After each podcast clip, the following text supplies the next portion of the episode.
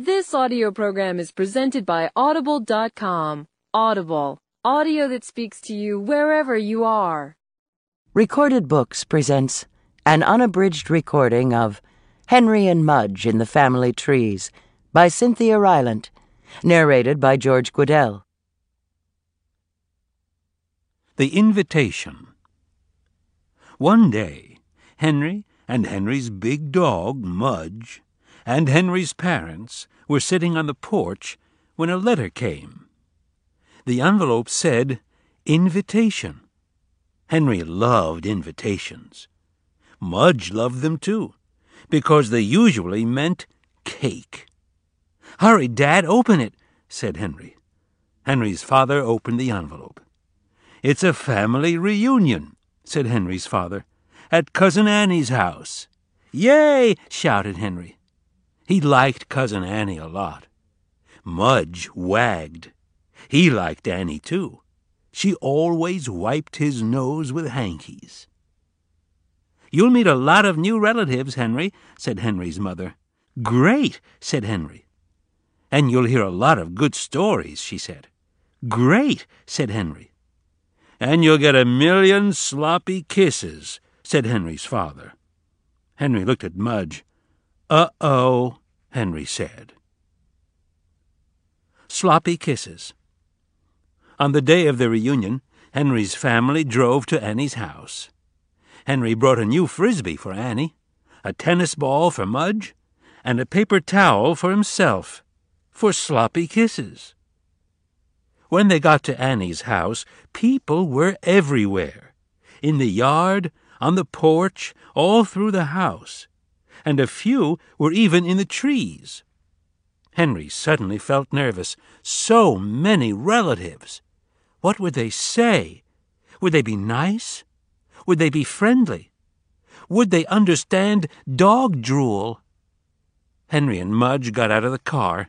Henry felt very shy. Suddenly, Annie saw him from up in a tree. Hi, Henry, Annie called. Hi, Mudge. Mudge? A relative on a swing said. Mudge? A relative on the porch said. Mudge? said somebody in the house. Hey, everybody! shouted Aunt Sally from another tree. It's Mudge! And a million relatives came running with a million sloppy kisses, and all of them for Mudge. Henry smiled proudly. Mudge wagged and wagged and wagged. No one loved a sloppy kiss better than Mudge. He was made for family reunions. The best family. Henry's relatives were fun. They danced, they sang, they laughed big belly laughs. And so many cousins. Cousin Jeff, Cousin Joe, Cousin Steph, Cousin Kate, and on and on and on.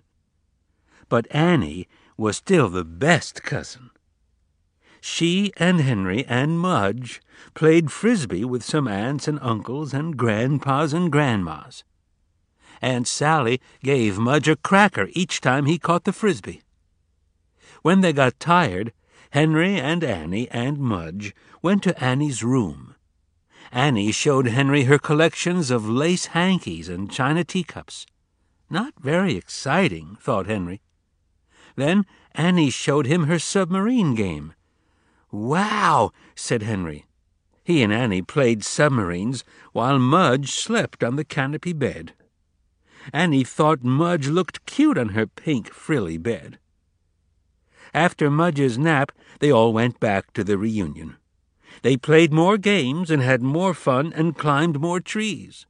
Then, at the end of the day, it was time to say goodbye. Henry shook a million hands and got a million hugs. And everyone said, What a fine dog you have, Henry. Henry was proud. Cousins and aunts and uncles and grandpas and grandmas were great to have. But Mudge would always be the best family of all. The End You've been listening to Henry and Mudge in the Family Trees by Cynthia Rylant, narrated by George Guidall. This work is copyrighted 1997 by Cynthia Rylant. This recording is copyrighted 2002 by Recorded Books. And thank you for being a Recorded Books reader. This audio program is presented by Audible.com. Audible, audio that speaks to you wherever you are.